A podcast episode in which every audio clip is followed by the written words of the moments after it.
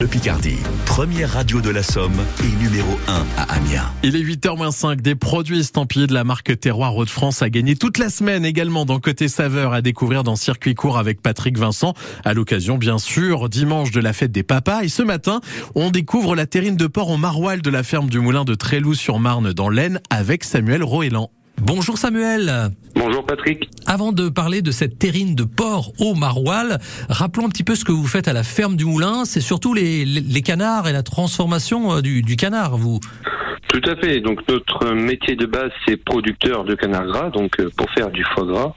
Et en complément diversification d'activités, on fait de la transformation avec des produits locaux, dont le porc sur paille qui est élevé chez Jérôme Pilet. On va y revenir. Alors, les terrines, évidemment, avec le canard, on peut faire plein de choses. Qu'est-ce que vous faites comme euh, terrine de canard, notamment, à part le foie gras? On aime bien la terrine de canard au ratafia. Comme la terrine au poivre vert, la terrine à l'orange, ou tout simplement le pâté de canard nature. Ouais, ça c'est sympa. Et donc, et donc cette terrine de porc au maroilles, euh, vraiment, bah, c'est un peu la recette emblématique euh, parce qu'on est, on est en Picardie et le maroilles, on est dans l'Aisne aussi. Terrine de porc au maroilles, avec évidemment le maroilles et le porc. Et le, porc, il vient vraiment d'à côté, hein, d'un de vos collègues. Le porc, il vient de chez Jérôme Pilet, juste à côté de Saint-Quentin. Donc c'est un porc qui est élevé sur paille, qui est nourri avec les céréales de son exploitation. Et donc vraiment, c'est du local. Alors comment on fait cette terrine de porc au maroilles? Alors l'ingrédient principal du cochon de chez Jérôme Pilet, donc notamment du jambon, du maigre surtout euh, principalement, et un petit peu de beurre pour apporter du gras. Mhm. Et ensuite on rajoute du maroilles avec du lait, des œufs sel, poivre, et c'est mhm. tout.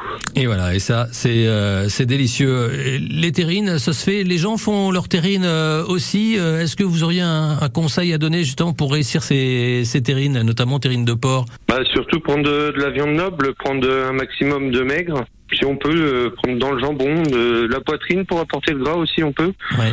Et puis voilà, nous on va vraiment jusqu'au bout. On fait nous-mêmes notre fumée, c'est-à-dire qu'on apporte euh, pour renforcer le goût du cochon, on fait réduire euh, les os avec des carottes et des oignons pour vraiment avoir un jus qui apporte du goût à la terrine. Mmh. Ça, ça peut se faire tout à fait aussi chez soi. Voilà. En tout cas, votre terrine de porc maroilles est délicieuse.